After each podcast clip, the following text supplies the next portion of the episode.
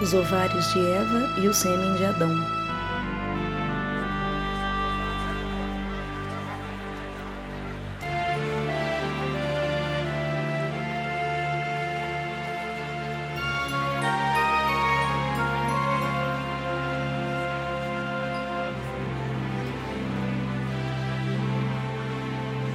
Não me lembro onde escutei a primeira vez essa história que me foi trazido pelos primeiros humanos que aqui chegaram e que me estranharam e que pensaram que eu era oca, de pedra e sem pensamentos, que eu não existia para além das suas cabeças preocupadas e que depois me endeusaram sem que eu compreendesse o porquê dos seus assombros. Eu, eternamente aqui, sentada neste mesmo sofá azul, apenas relato agora a história que me contaram.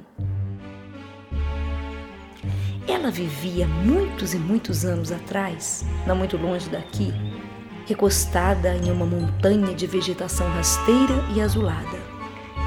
Era uma mulher, uma mulher linda, linda e de feições impossíveis de serem descritas.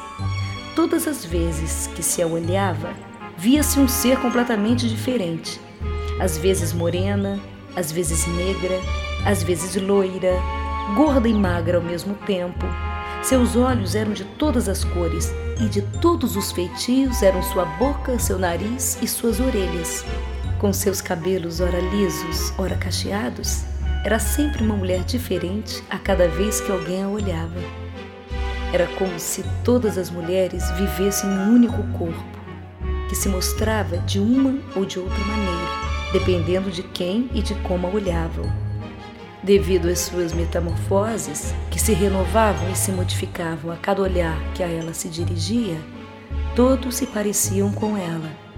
Quando alguém a olhava, logo nela se reconhecia.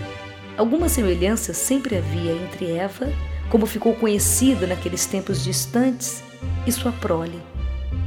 Sim, éramos, e todos naquela época sabiam, filhos desta única mulher maravilhosa que gestava na sua barriga sem dores ou rugas todos os habitantes de todas as épocas, de todos os lugares. Não que ela fosse parir a todos e muito menos de uma só vez, mas ela trazia, com esmero e delicadeza, todos os seus filhos diretos, diretos e diletos, e que não eram poucos, e entre eles algumas mulheres suas filhas que carregariam dentro de si da mesma maneira ou, de maneira análoga, seus descendentes. Cada mulher gerada por Eva traria em suas barrigas frondosas outras mulheres que já viriam também com suas filhas e que conteriam outras filhas dentro de si. Estas, por sua vez, num telescópio infinito, tirariam sempre e sempre de dentro uma outra mulher eterna e indefinidamente. Por fim, e assim era quando a encontrei, recostada por sobre os montes, todos que algum dia existiram ou existirão, já habitavam desde sempre os ovários de Eva.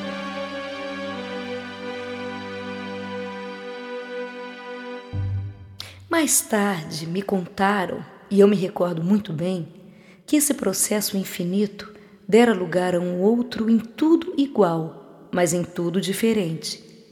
Eva, cansada de tanto reproduzir, passou esta incumbência a um belo e jovem homem, feito de todas as cores e peles e desejos que ela não se lembrava do nome e que conhecera num banho de cachoeira numa tarde de verão. Desde esse dia, passamos a nascer de outra maneira era no sêmen que ele produzia que existíamos, minúsculos homúnculos, sem nos darmos conta de que haveríamos ainda, já crescidos, de habitar todo o planeta. O processo era simples e deixava para a mulher a função muito trabalhosa da gestação e da posterior educação de toda espécie de gente. Éramos complexos, completos e minúsculos Vínhamos do sêmen do belo jovem e viveríamos nas barrigas femininas por algum tempo, para só depois vir ao mundo como bebês. Por muitos e muitos anos, nasceríamos por meio de uma dessas duas maneiras, pela infinita sequência de ovos caixas que traziam as mulheres dentro de si e que nos remeteriam a uma só mulher inicial, ou pela produção de homens e mulheres minúsculos, prontos e acabados, pré-fabricados, que vivendo no sêmen dos homens seriam depositados num certo momento dentro das mulheres para serem cuidados e depois expelidos para o mundo. Só muito tempo depois, quando já éramos dominados pelos relógios e pelas engrenagens do cosmo, é que homens e mulheres resolveram dividir a tarefa da gestação e inventaram o amor, o sexo e a fecundação, onde a mistura do homem com a mulher dentro de sua barriga recostada gera um único ser, diferente de todos os outros e que passa a existir a partir da mágica dessa mistura provocada pela fecundação. O mistério abandonava definitivamente o ato da concepção para se abrigar agora na existência precária e maravilhosa que os humanos compartilham.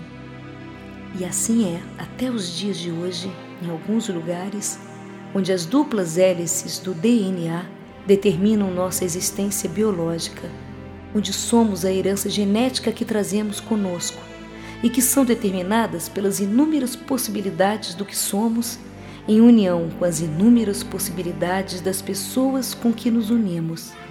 E assim é, em alguns lugares, em outros não.